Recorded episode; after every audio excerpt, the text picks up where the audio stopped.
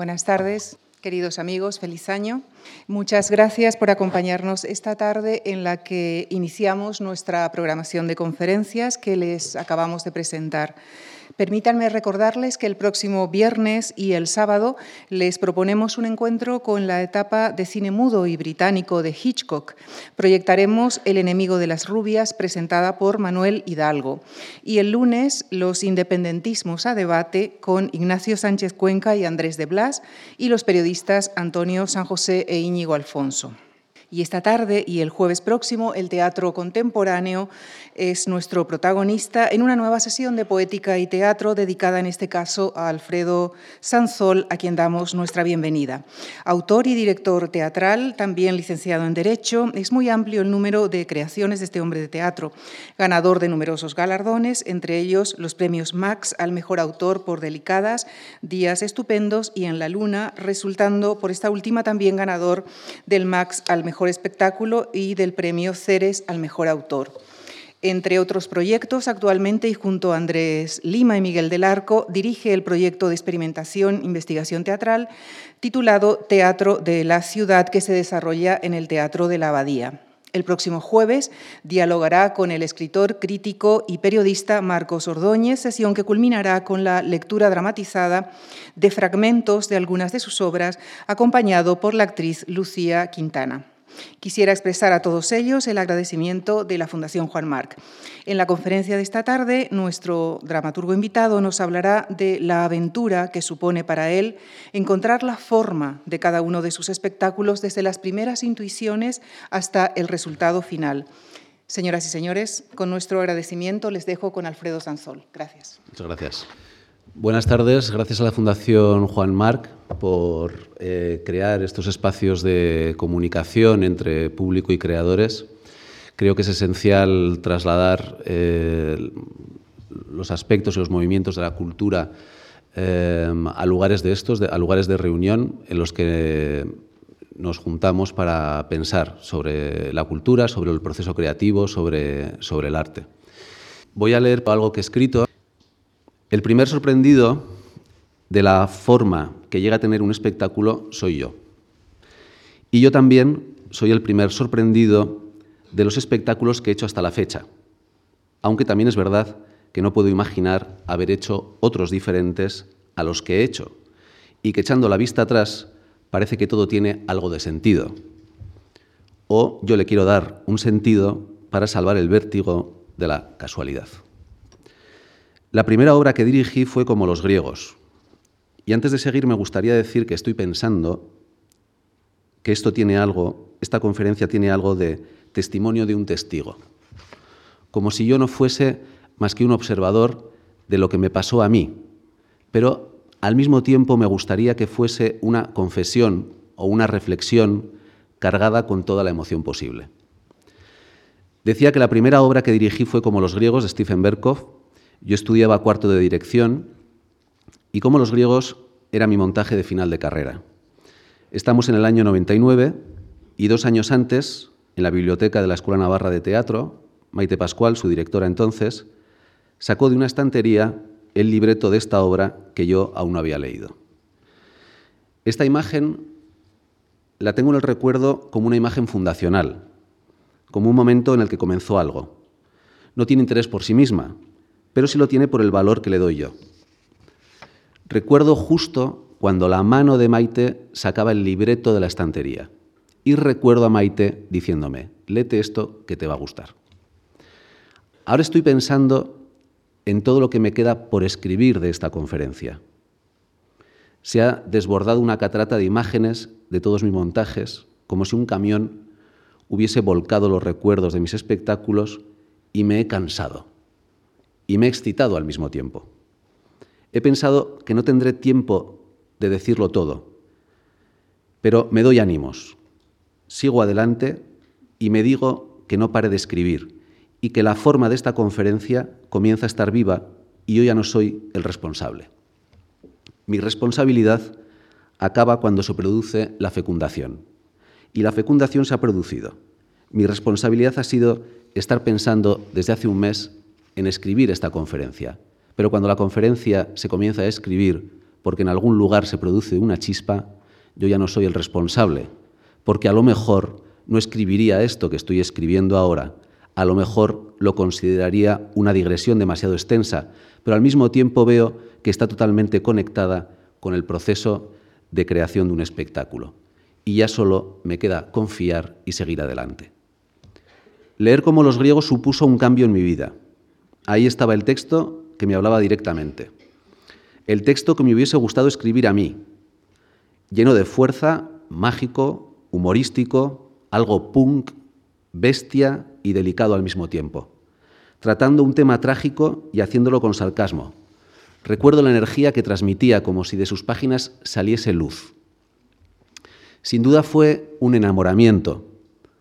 ¿Por dónde sigo ahora?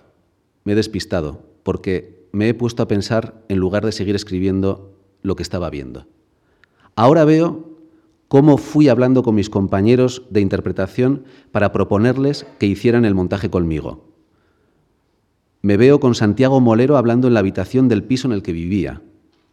Recuerdo que me preguntó que cómo veía yo al personaje, a Eddie, al protagonista, y le dije que fumaba mucho.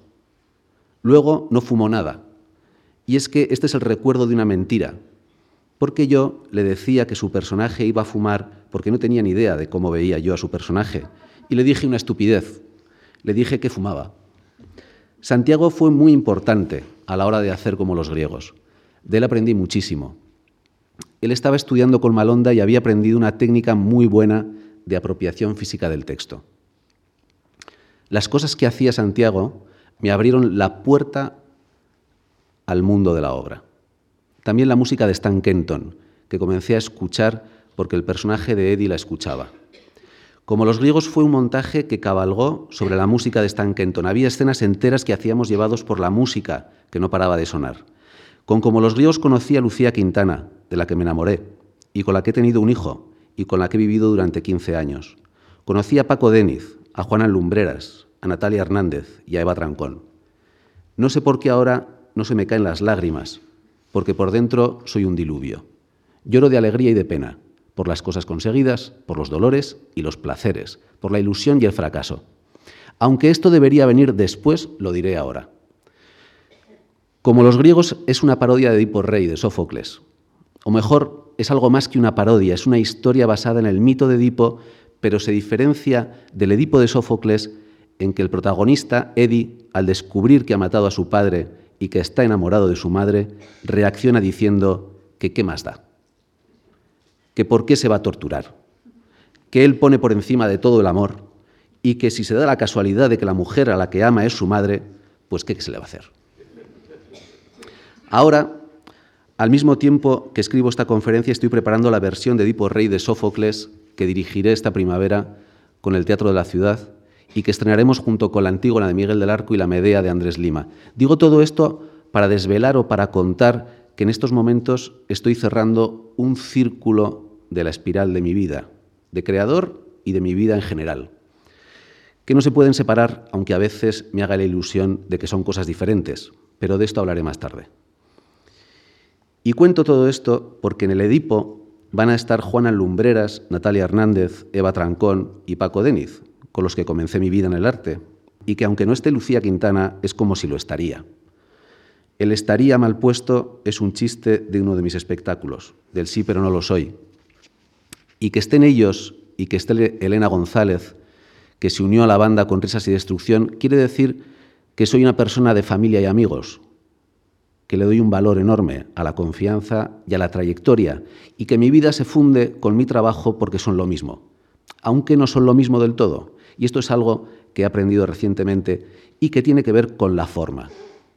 Al escribir y al dirigir se produce una paradoja, o a lo mejor no es una paradoja. Lo que pasa es que la técnica consciente que uno ha ido elaborando tiene que servir para que el inconsciente trabaje. Y por eso se produce ese fenómeno del que he hablado antes, cuando he dicho que yo ya no era responsable de lo que estaba escribiendo. En realidad sí lo soy, pero lo soy de una manera inconsciente. Tengo que dar el mando a una parte de mi, cerebro que la mayor parte del día funciona a su aire, sin que yo me relacione con él. y en el acto creativo, de una manera consciente, se renuncia, a lo consciente, aunque no del todo, para dar protagonismo a lo inconsciente, a lo que no sabemos que está ahí, pero que sí está. La técnica, el trabajo consciente, sirve para entrenar al inconsciente. Cuanto mayor es la técnica, mayor es el sentimiento de libertad, porque el motor inconsciente es potente, está desarrollado, crea asociaciones, está fértil, produce lo que no podíamos ni imaginar de manera consciente. Pero es siempre la parte consciente la que se distancia y juzga, va midiendo, cortando, saltando y agarrando. Así que forman una pareja de la que es muy difícil saber dónde acaba uno y comienza el otro. Todo esto lo cuento porque para poder dejar que fluya lo inconsciente es necesario un trabajo intenso, meticuloso, paciente, difícil y agotador de aprendizaje de la técnica, algo que es todo lo contrario al automatismo. Lo automático es todo lo que hacemos sin ser conscientes y que hemos aprendido de manera inconsciente. El automatismo es, por lo tanto, la inconsciencia absoluta y, sin embargo, da sensación de ser lo que hacemos porque las cosas son así y hay que hacerlas así. El automatismo tiene que ver con las formas aprendidas o copiadas de manera inconsciente. Tiene que ver con los prejuicios y al final tiene que ver con el personaje que vamos creando a lo largo de nuestra vida al que llamamos yo. La buena formación que recibí en la RESAD, la influencia de mis compañeros, las lecturas de los grandes maestros, me han ayudado a hacerme consciente de todo aquello que hacía para entrenar el inconsciente y para estar atento a los automatismos, los clichés, al esto se hace así porque siempre se ha hecho así. Un trabajo que a lo largo de los años he hecho con cariño y con admiración al arte del teatro y que sin embargo no he hecho con mi vida. Quiero decir, hasta hace tres meses he vivido de una manera automática. No he hecho el esfuerzo creativo con mi vida que sí he hecho con el teatro. Y he dejado para el teatro, para la ficción, la expresión y el trabajo de mi mundo afectivo, como si, como si mis emociones fueran la fuente de mundos imaginarios y no la fuente sobre la que construir el mundo real. Ahora en el momento que escribo esta conferencia, comienzo a ser medianamente consciente de la posibilidad de dar forma a mi vida. Y para hacerlo usaré las mismas técnicas que he usado para dar forma a mi obra teatral. Me da un poco de vergüenza esta declaración de principios algo íntima, pero la supero basándome en la experiencia de que la división entre mundo íntimo y mundo social es una ficción que no conviene para el desarrollo integral de la persona, de la sociedad y de la vida espiritual pública, lugar en el que aparece el teatro desde sus orígenes en el seno de la democracia griega. Considerar la obra de arte como parte de la vida y la vida como parte de una obra de arte personal y colectiva debería estar en la base de la educación y del día a día, de manera que las asignaturas esenciales de un programa escolar deberían ser aquellas que se ocupasen de enseñar técnicas para entrenar al inconsciente y dirigirlo a la creación de una forma de la vida de cada persona y de una forma de vida colectiva. Si no, estamos abocados a repetir formas heredadas, a no ser conscientes de las posibilidades, a ser esclavos de los automatismos, a dejar a los golpes de la experiencia toda la pedagogía y a retrasar hasta los 42 años en mi caso la toma de conciencia de que la principal obra de arte es la propia vida. Y esto que suena final no es más que el principio. Y si he empezado por donde me hubiese gustado acabar es porque desde hace unos años he descubierto que cuando tienes algo que contar lo mejor que puedes hacer es contarlo al principio. Pensamos falsamente que si tenemos algo que decir nos lo tenemos que reservar para el final, porque le damos un valor falso y hacemos una introducción que nos va llevando hasta la joya escondida. Por eso, cuando acaban muchas obras de teatro, películas y novelas, tenemos la sensación de que es ahí donde deberían empezar. Y no estamos equivocados, porque probablemente es ahí donde lo deberían haber hecho. La razón por la que se reserva lo que queremos decir para el final es porque tenemos miedo o creemos que luego no tendremos nada que decir Pero eso suele ser falso. Lo que pasa es que no sabemos qué vamos a decir, porque ahí es donde comienza el verdadero acto creativo, el genuino y original momento en el que comenzamos a contar lo que no sabíamos. Por eso me interesa el arte como una forma de conocimiento, de investigación. Lo que uno tiene que decir es el rompehielos que sirve para avanzar, pero no es el final del camino. El camino y el lugar de llegada, si lo hay, tienen que ser desconocidos para que exista la aventura y para que la excitación del riesgo no decaiga y para que la imaginación trabaje enfrentándose a obstáculos que no pensaba encontrarse. Después de cómo los griegos escribí junto a Juan González y a Juan Antonio Lumbreras Carrusel Palas. Era una parodia de la película Salto al Banco de Inglaterra, de Gentleman League. El doblaje de la película es literal del inglés y la película está llena de juegos de palabras, así que el doblaje es surrealista. Hay diálogos en los que te tiras por los suelos de la risa. Nosotros cogimos ese estilo surrealista y lo usamos para hacer Carrusel Palas, que es el nombre del tío vivo que hay delante del Ayuntamiento de San Sebastián. Aquel espectáculo lo hicimos para reírnos. Ese era nuestro objetivo vital, reírnos continuamente. Estábamos juntos para reírnos y ahora creo que no di valor suficiente a aquella risa mágica, que no fui consciente del valor esencial, vital que tenía y que no la seguí cultivando tanto como me hubiese gustado. Así que tomo nota y apunto a hacer un espectáculo para no parar de reírnos.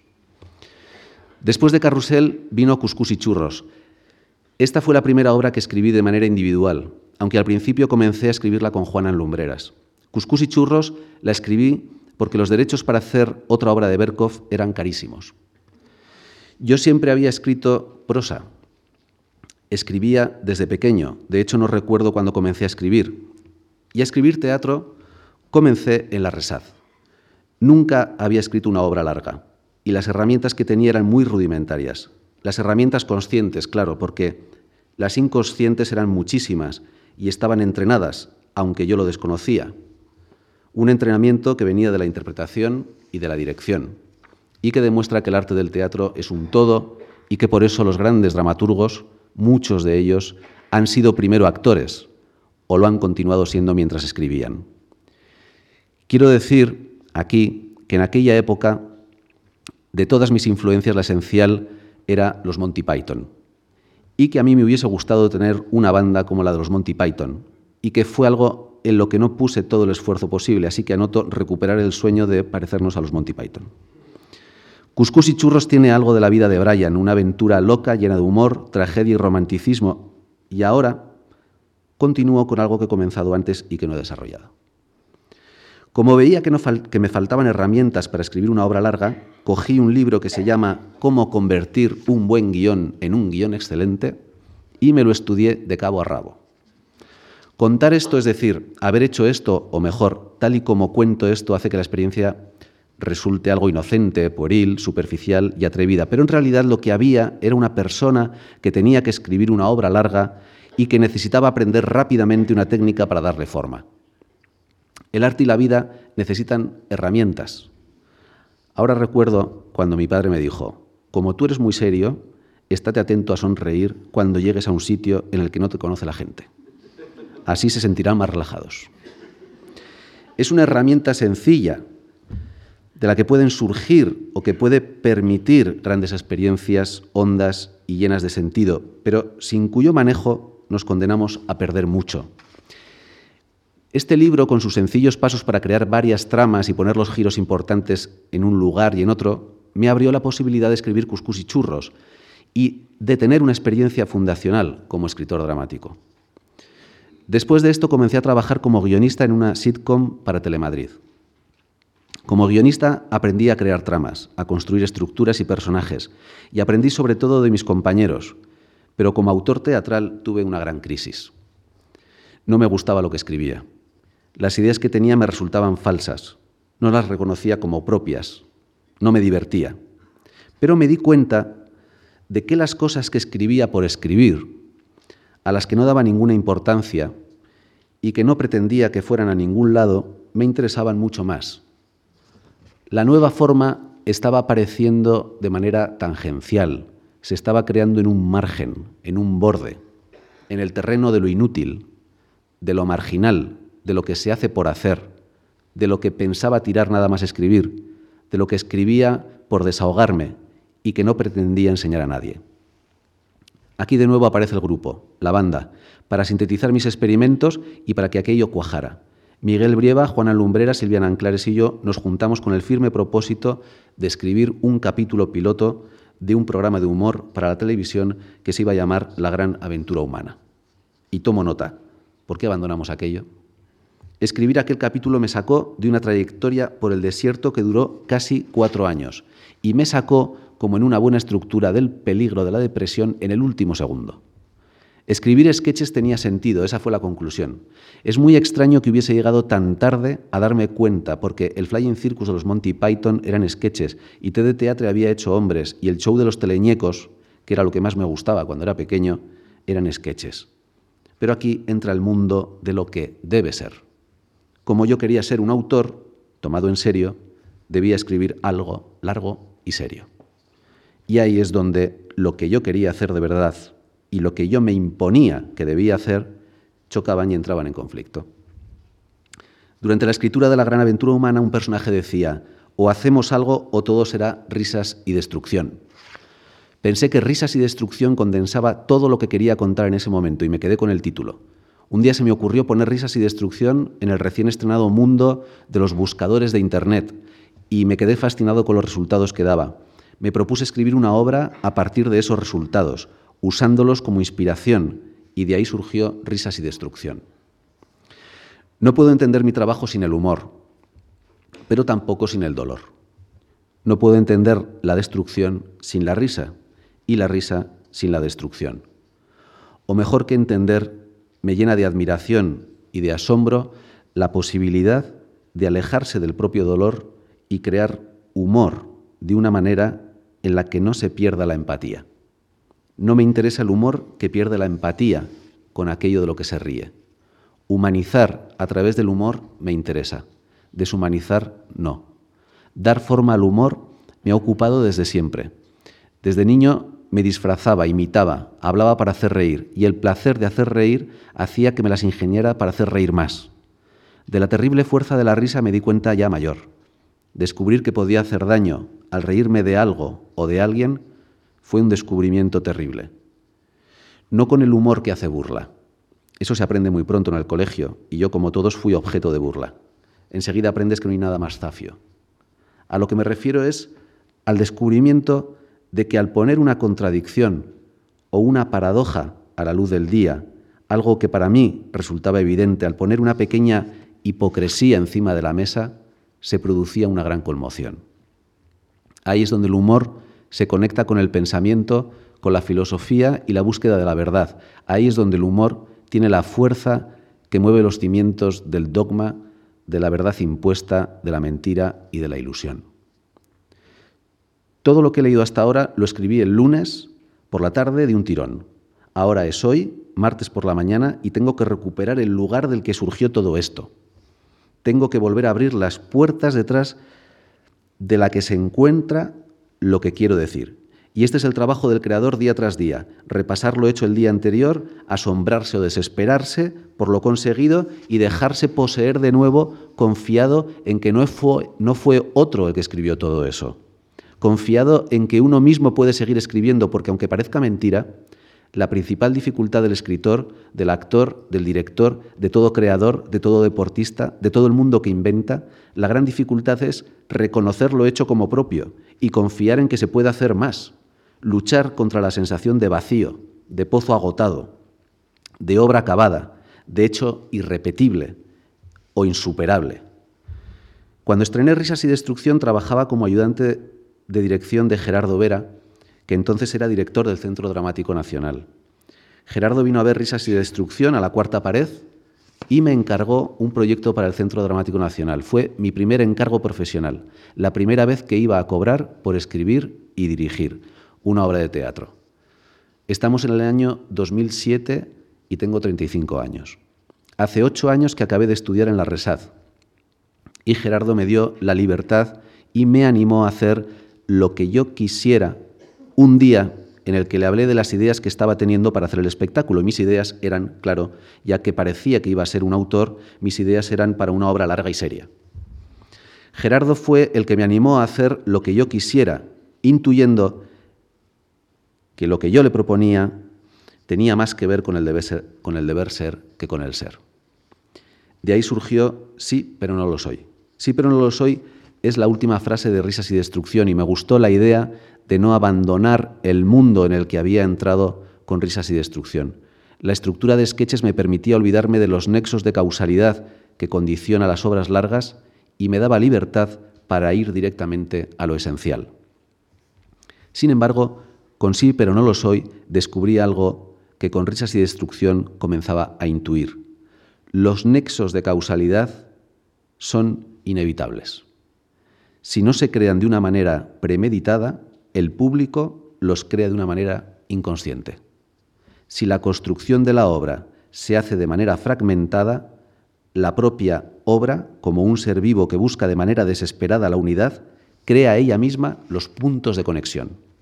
La unidad, el sentido de unidad, se me apareció en sí, pero no lo soy, con una fuerza cósmica. Todo es diferente y todo es uno. Los actores al habitar diferentes personajes, iban creando un superpersonaje que albergaba posibilidades incompatibles entre sí teóricamente, pero que en la práctica se complementaban. Las diferentes historias iban creando una trama de carácter emocional, existencial, que de una manera subterránea urdían la unidad. Ser consciente de esto me abrió una posibilidad. Las historias se unían aunque yo no quisiera, pero de esto hablaré más adelante. Ahora me gustaría hablar de Pietro Olivera, mi ayudante de dirección, desde Risas y Destrucción, con el que he hecho seis espectáculos. Pietro ha sido fundamental en mi trabajo de autor y de director. Él me abrió al mundo de la sutilidad de las emociones, al mundo de la mirada empática, a la fuerza del susurro y a la intensidad de la calma. Sigo trabajando con Pietro y su ayuda sigue siendo esencial. También me gustaría hablar aquí de Alejandro Andújar, mi escenógrafo con el que he hecho ocho espectáculos. Alejandro convirtió la Sala de la Princesa de María Guerrero en una sala de fiestas de los años 60, un milagro visual y espacial al que no me he ido, al que no me he ido acostumbrando a lo largo de los años y que me sigue llenando de fascinación. Los espacios de Alejandro, el trabajo que hacemos juntos, su visión de mis obras, me ha permitido y me ha animado a luchar por llegar a encontrar formas definidas y esenciales, a evitar lo general, lo visto y lo sabido. Los espacios de Alejandro se han convertido en los iconos de mis obras. La sala de fiestas de Sí pero no lo soy, el bosque de días estupendos, el cielo de delicadas, la inmensidad blanca de la luna, el azul de Esperando a Godot, la oficina desierto de aventura y la ventana de la calma mágica. Sí pero no lo soy me abrió al mundo profesional. Las T de Teatre, a través de su maravilloso productor, Daniel López Oros, se pusieron en contacto conmigo para encargarme un proyecto. De esta unión con las T surgió delicadas. El riesgo a la hora de buscar la forma necesaria en cada momento no es responsabilidad solo de los creadores. También lo es de los productores. Hay productores que se arriesgan, como hay artistas que se arriesgan y otros que no. La forma necesaria no tiene que ver con estilos, ni con géneros, ni con clásicos, ni con contemporáneos. La forma necesaria es la que surge del dibujo que forman las partes de un proyecto algo que se desconoce hasta que no entra el público en la sala y que pone a los inventores frente al abismo. Gerardo Vera, Daniel López Zoros, Gonzalo Salazar y Nadia Corral, José Luis Gómez y Fernando Bernués, todos ellos gestores y productores, que me dieron la confianza de embarcarse conmigo en la aventura de encontrar una forma. Sin ellos mi trabajo no hubiese sido posible. Delicadas la escribí porque quería regalarle una obra a mi abuela y a sus hermanas. Días estupendos es un regalo para mi abuelo. Sí, pero no lo soy es un regalo para mis padres y para mi tía Esther y mi tío Pachi. En la luna es un regalo para Lucía, para nuestro hijo Juan y para mi hermano. La calma mágica es un regalo para mi padre. Aventura es un regalo para mí. El placer de inventar para otros no tiene límites. Crear para expresar todo lo que no se puede decir ni se puede escribir da sentido a mi teatro. Trabajar por amor da alegría a los días. Por eso mi teatro está hecho para los demás. para resucitar a los que se fueron, para recordar lo olvidado, para enriquecer la memoria que sepulta los hechos y mantiene vivas las emociones. Días Estupendos se estrenó el 23 de septiembre de 2010 y Juan nació el 30 de septiembre de 2010. La emoción fértil de la alegría por esperar un hijo está en la función, el verano que recoge frutos y disfruta de la naturaleza, el misterio de la vida rebosante, la abundancia y la plenitud están en días estupendos. También la ansiedad y la angustia, lo que debería ser y no es. También la brevedad del tiempo y la excitación por consumir hasta el último segundo. Después mi padre se puso muy mal. En la luna fue la manera de hacer las paces con él, de encontrarme con él en la memoria compartida, de viajar juntos a recuerdos que nos unían como la, como la maravillosa tarde en la que después de haber sido testigo del atraco a un banco, dos policías de paisano le despertaron de la siesta para tomarle declaración en comisaría y él se negó a acompañarlos porque no hay más que abrir el periódico para saber lo que pasa en las comisarías. Y consiguió que los policías se fueran a buscar papel oficial y le tomaran declaración en su despacho usando su máquina de escribir. Recordar aquella anécdota, sintetizar el espíritu de la admiración sin esconder su obcecación, cuenta la violenta resistencia del personaje, pero la dulcifica por producirse ante la policía, lo hace valiente y lo hace loco. No hay que olvidar que esto pasó en Pamplona en 1987. Es pues el material con el que me gusta trabajar, el material del misterio, del dolor, del humor, de la contradicción entre la rutina de lo cotidiano y la incesante sorpresa de lo cotidiano me gusta contar lo sagrado que habita en la anécdota. Después de hacer cinco obras de sketches, un día descubrí cómo podía hacer una obra larga sin aburrirme, sin pensar en los nexos de causalidad. O mejor dicho, un día me atreví, a ver cómo lo cuento, me he distraído el timbre de la puerta. Aventura iba a ser otra obra de sketches, pero se convirtió en una obra larga. Ella sola ¿No, formaba parte de un plan? ¿No lo habías pensado como posibilidad? Hay preguntas que no tienen respuesta. Hay zonas misteriosas y desconocidas que tengo que aceptar. Dar respuestas por negarse a no tener una explicación solo crea más confusión. Yo tenía una anécdota. Una amiga me había contado que su jefe le había dicho que su empresa la iban a comprar unos chinos. Pensé que ese sería el primer sketch de mi nueva obra, pero al escribirlo aparecieron personajes que querían ocupar más tiempo y más espacio, que se instalaron en mi imaginación como estaban instalados en su oficina, que querían tejer una red. Lo único que hice fue no resistirme y no crear nexos de causalidad entre las escenas si las propias escenas no los creaban. Es decir, no hacer un plan premeditado que ahogase aquello que quería escribir, no hacer depender el sentido del orden. Creo que esto es lo que mejor define el problema. Forzar un orden debilita el sentido. Confiar en que muchos sentidos juntos crean un orden da como resultado una forma llena de hondura y de mundos tangenciales que le dan dimensión. Desde luego, hablo de mi experiencia personal, que no quiero extrapolar a otros escritores. La manera de sentir y de pensar de cada uno requiere herramientas particulares que pueden ser utilizadas por aquellos que comparten los problemas, pero no por los que consideran esos problemas como ajenos. Con la calma mágica pasó lo mismo. Cada mañana escribía la historia que me apetecía y confiaba en que al final todas estarían conectadas. Solo me dejo guiar por la necesidad de saber más sobre alguna historia o algún personaje. Intento obviar lo que me restringe el placer de la libertad y la diversión. Me agarro a lo que me produce alegría y me descubre nuevos mundos. Intento que el acto de escribir me recorra como un juego que no tiene fin. Igual que he escrito esta conferencia confiando en que al final tuviera sentido. De la misma manera, me despierto cada mañana confiando en que lo poco que haga, sumado a los otros pocos de los otros días, tenga al final sentido y si no lo tiene, al menos he confiado. Para acabar, me gustaría leer estas palabras de Jacques como una manera de definir un objetivo vital. Así me gustaría encontrarme dentro de diez años. Dice Jacopo, ¿acaso no es mucho tener 50 años todavía, la flor de la vida, y encontrarse entero, absolutamente libre, como el amor quiere ser, libre para contemplar todos los problemas del teatro sin pasión personal, sin amor propio profesional, libre de no servir a la propia gloria, sino al arte en sí mismo, y solamente al arte, y a poco que lo deseen, a todos cuantos se dedican a él. Creo que he conseguido eh, transmitir algo que me parecía eh, importante. Eh, bueno, quiero, quiero saludar a Luis Moreno y a Javier Lara, que son dos actores. Luis Moreno trabajó en La Luna y con Javi he hecho muchísimas cosas. Es parte también de esta familia. está Lucía Quintana también aquí, está mi hijo.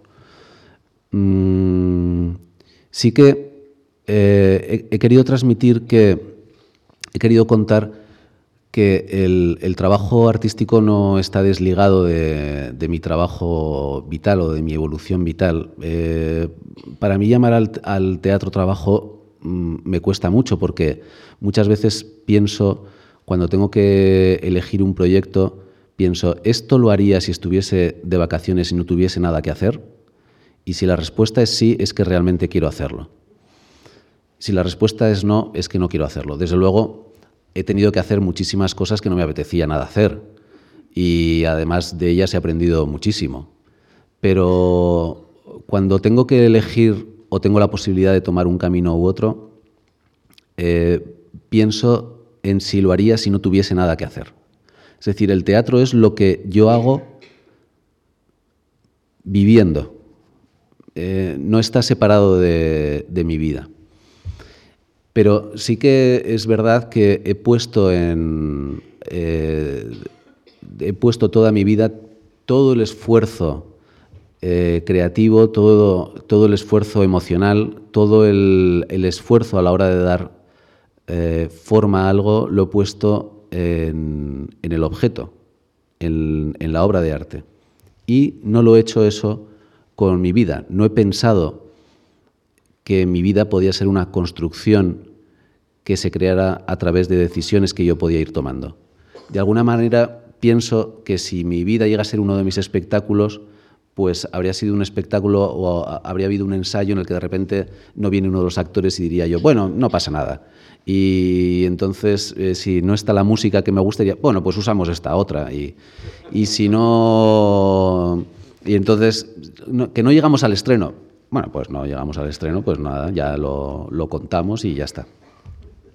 Y de repente ser, ser consciente de que todas las herramientas, eh, todo el esfuerzo que, he hecho para llegar a, producir una obra de teatro, lo puedo usar para, para crear mi propia vida, ha sido la revelación que os quería contar. No porque la considere más importante que otra, sino porque es la que en este momento me preocupaba de una manera esencial. Voy a abrir hacia vosotros. ¿Tenéis alguna pregunta o os ha sugerido algo o me queréis comentar alguna cosa? La primera pregunta planteada por el público interroga al autor sobre la relación que establece entre los textos teatrales y su posterior puesta en escena. Mi trabajo de autor y director está totalmente unido. Em, Jean Pomerat, un autor y director francés, dice que él es un escritor de escena, que no es un escritor, que no tiene sentido su literatura en el papel. Yo pienso lo mismo, es decir, la, escritura teatral eh, acaba de, tener sentido eh, en el escenario, es decir, la gestualidad del actor es el que acaba de dar acaba de, rematar el contenido semántico de lo que has escrito, acaba de dar sentido a lo que estás diciendo. La, literatura, eh, la prosa y la poesía son objetos en sí mismas. Y la, literatura teatral es un objeto que está hecho para ser usado en el escenario. Y es en el escenario donde, donde habita. Entonces, como como mi trabajo como director para mí es la continuación de esa escritura. cuando escribo pienso en que luego voy a ponerme a ensayar. Y la luz, el espacio, el vestuario, la escenografía, los actores forman parte de toda esa escritura. Lo que hago es intentar llegar al momento de inicio de ensayos con el texto lo más acabado posible, lo más cerrado posible. Me gusta llegar con un texto que yo pienso que es un buen texto, que es un objeto en sí mismo. Primero porque los periodos de ensayo son muy cortos y luego porque me gusta mirar mi, mi obra como si no la hubiese escrito yo.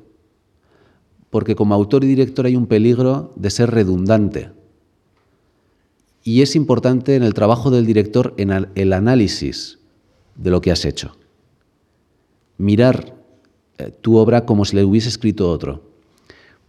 Porque la escritura tiene un elemento muy importante inconsciente, es decir, el director desentraña el verdadero sentido de aquello que se ha escrito. Yo como autor quiero escribir a veces ciertas cosas y luego descubro que he escrito otras. La escritura es como una, una flecha, tú apuntas hacia un objetivo, pero luego va hacia otro lado y el director es el que busca dónde ha ido la flecha. Sin embargo, luego con los actores, durante el proceso de ensayo, para mí es muy importante acabar de ajustar todo eso. No eh, suelo hacer grandes cambios. Si hay cambios en diálogos o si hay cambios de estructura, si hay cambios de estructura que son esenciales, es porque he encontrado durante los ensayos problemas graves aunque estoy durante hace unos años estoy desarrollando una técnica de creación de estructuras dramáticas a partir de improvisaciones. Es decir, que este trabajo de llegar a los ensayos con el objeto, con la obra bien cerrada, no tiene que ver con que eh, no considere interesante la creación en escena. Tiene que ver más con una cuestión de sentido y de tiempo. Sin embargo, me interesa muchísimo la eh, escritura escénica a partir de las improvisaciones. Aunque también es verdad que todo el material que surge de las improvisaciones, luego hay que recogerlo y es necesario el tiempo de soledad. Para escribir es necesaria la soledad y mucho tiempo, mucho más tiempo del que se puede imaginar nadie. Porque eh, los días pasan y el trabajo se está haciendo dentro. Y eso mm, necesita silencio. Y necesita eh, soñar y necesita dormir y necesita hacer otras cosas. Entonces, es muy importante, aunque el trabajo lo hayas hecho con los actores en, en escena, luego recogerlo y dejar que se asiente. La segunda pregunta hace referencia a la afirmación de Sansol de aplicar a su propia vida las técnicas de la obra teatral. ¿Contemplas tu propia vida como una composición desordenada que debes ordenar? ¿Consideras tu vida como una de tus obras de sketches o como una de tus obras largas? Le preguntan. Dice Vonnegut que cuando llegue al cielo lo primero que le va a preguntar a Dios es que cuáles serán las buenas noticias y cuáles serán las malas noticias. sí, que, sí que es verdad que son las crisis las que te ponen en un lugar de reflexión y a veces es el dolor en el, que enciende todas las alarmas y, y enseguida la imaginación comienza a, construir una solución y aparece el placer de la creatividad. Es verdad que estas cosas en la vida pasan eh, de una manera casi instantánea, se mezclan emociones, se mezclan sensaciones. las causas, bueno, son cosas más, eh, más privadas, pero tienen que ver con, cuestiones eh, importantes, ¿no? De qué es lo que he hecho, cómo, cómo he pensado, qué, he dedicado a la construcción de mi vida y si se puede construir la vida. Porque no estamos entrenados, no estamos educados en que la vida es una algo a lo que damos forma. Estamos educados en que la vida es algo que nos pasa. No, es, no somos, no estamos educados en ser sujetos de nuestra vida. Somos sujetos de, por ejemplo, nuestro trabajo. Tú te dedicas a trabajar, yo trabajo. O eres sujeto de a quién a quien diriges tu amor. Yo amo a tal. Eres sujeto de con quién te relacionas. Yo llamo a mi amigo. Pero todo esto no se piensa de una manera global. Eh, una obra de teatro está hecha de mil pequeñas partículas que hay que pensar de una manera global, hay que crear al final un objeto que tiene una atmósfera que el público tiene que identificar como diferente de los demás. Hay toda una serie de elementos que hay que coordinar. Hay todo un esfuerzo técnico que hay que realizar hay eh, grandes contrastes entre mm, eh, los momentos de silencio y de intimidad y los grandes y los momentos de trabajo en equipo. Las, las emociones, ya que somos, yo, yo le llamo al teatro el circo de las emociones, no de una manera despectiva, claro, sino que hacemos que el público no se pueda creer que ese actor esté sintiendo lo que está sintiendo. Eso nos exige un entrenamiento emocional intenso. Todo esto se puede hacer con la propia vida si uno quiere dar una forma a su vida, un color a su vida. Si uno quiere entablar unas relaciones y quiere implicar a esas relaciones dentro de un proyecto más general.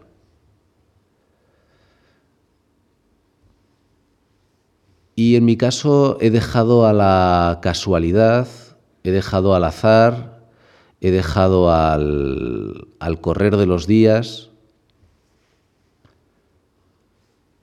eh, que colocaran en su sitio si se daba el caso, las cosas. Por eso decía que, que mm, si hubiese hecho lo mismo con, con, por ejemplo, esta conferencia, si esta conferencia fuese mi vida, pues a lo mejor se me habrían olvidado dos páginas. Me habría dejado dos páginas. Pero me, como es algo a lo que he dado forma y he dedicado, en la puerta de casa, con la llave puesta en la puerta, he, mirado si estaban todas las páginas.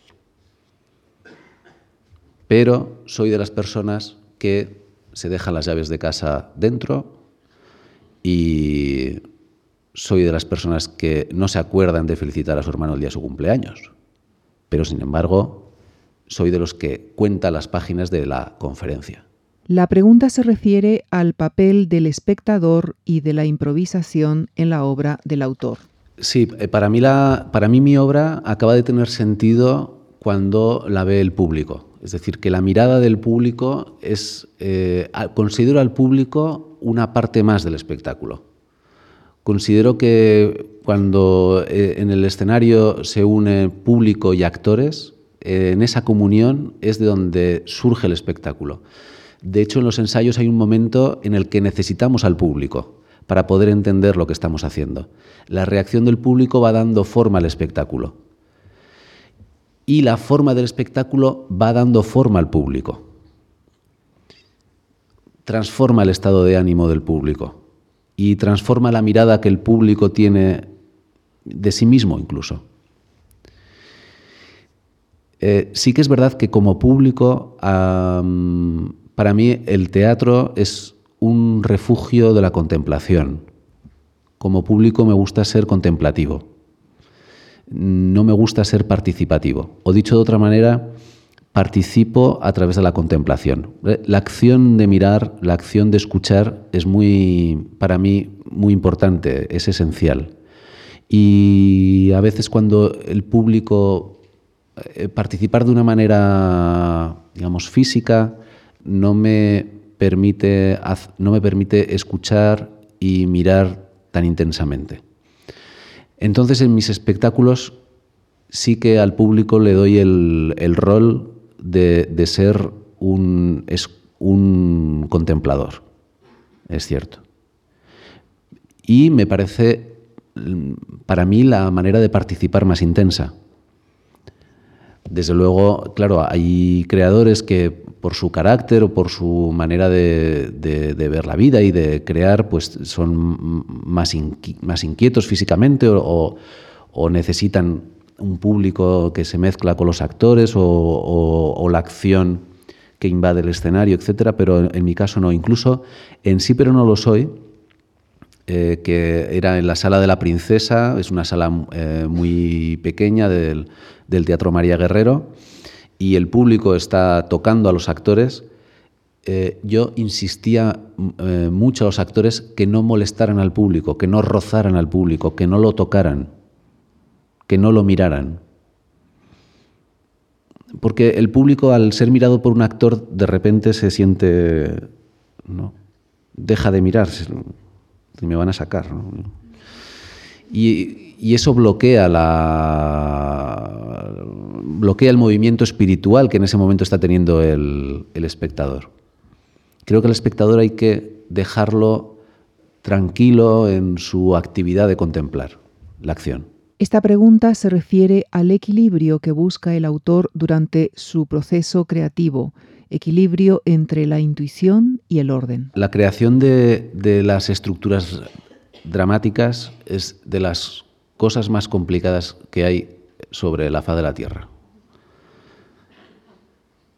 Por eso, incluido Shakespeare, que es el mayor genio que ha habido a la hora de escribir textos dramáticos, incluso él usaba estructuras dramáticas anteriores a él, que venían de cuentos o de otras obras. Esto se debe a que una obra de teatro exige un compromiso absoluto con lo que planteas. Tiene una eh, lógica cruenta. Es decir, si planteas A, luego viene B o C o D o E o F. No viene cualquier cosa. Quiero decir cualquier cosa, viene algo tan concreto como A. ¿Qué es lo que pasa? Que a, la, hora de contar historias, cuando dices A, por todo lo que has visto hasta ese momento, por la experiencia vital que tienes, por el talento que tienes, las posibilidades se cierran. Y si dices A, probablemente digas, ahora solamente me queda la posibilidad de decir B, C, D o D. No X más 1. Porque de repente entra el elemento esencial dentro, de, dentro del texto teatral, que es que sea verosímil. Y el autor tiende a refugiarse en lo ya visto o en el prejuicio. Son muy importantes los prejuicios, la mirada que tenemos sobre la realidad que nos hace pensar que si es eh, un chico tímido con gafas de pasta que tiene el pelo eh, largo y que fuma papel de liar, ¿Es un aventurero del París-Dakar o es un librero? Es un librero, claro. Pero ¿y si es un aventurero del París-Dakar? Este, este, juego hay que hacérselo continuamente a la, a la imaginación. Esto es un detallito, pero llevado a una parte más esencial, llevado a una parte en la que las acciones de los personajes producen unos efectos en los demás y en uno mismo, cómo se crean las historias para que las cómo se crean las historias para liberarnos de toda la herencia, para liberarnos de los clichés. Por eso comencé a darme cuenta de que si yo llegaba a mi mesa y escribía una escena, por ejemplo, eh, a un chico está eh, delante de su ordenador en el trabajo, se queda dormido y le graban con el móvil. Y entonces se entera de esto y quiere que la persona que le ha grabado con el móvil borre ese vídeo. Vale. Llego al otro día y escribo una escena en que hay dos personas en Kenia y a ella se le rompe un diente y quiere volver a Madrid para que se lo arregle su dentista.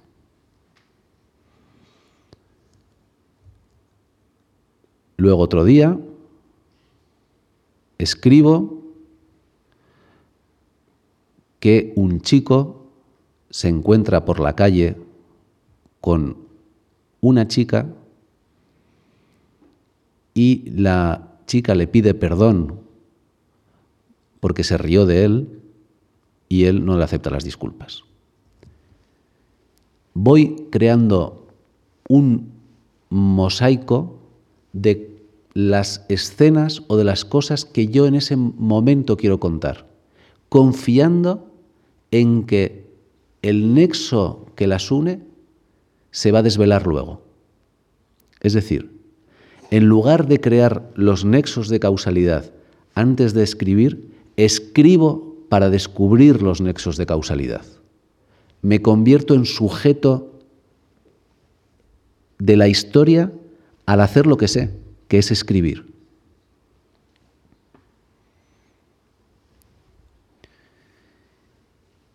Y entonces, cuando hay un grupo de escenas que me interesa o un personaje que me interesa, quiero conocer más de él. Entonces lo pongo en otra situación y comienzo a asociarlo a, y comienzo a pensar, ah, la, ah, claro, la que se le cayó el diente es la misma que le ha pedido perdón a este.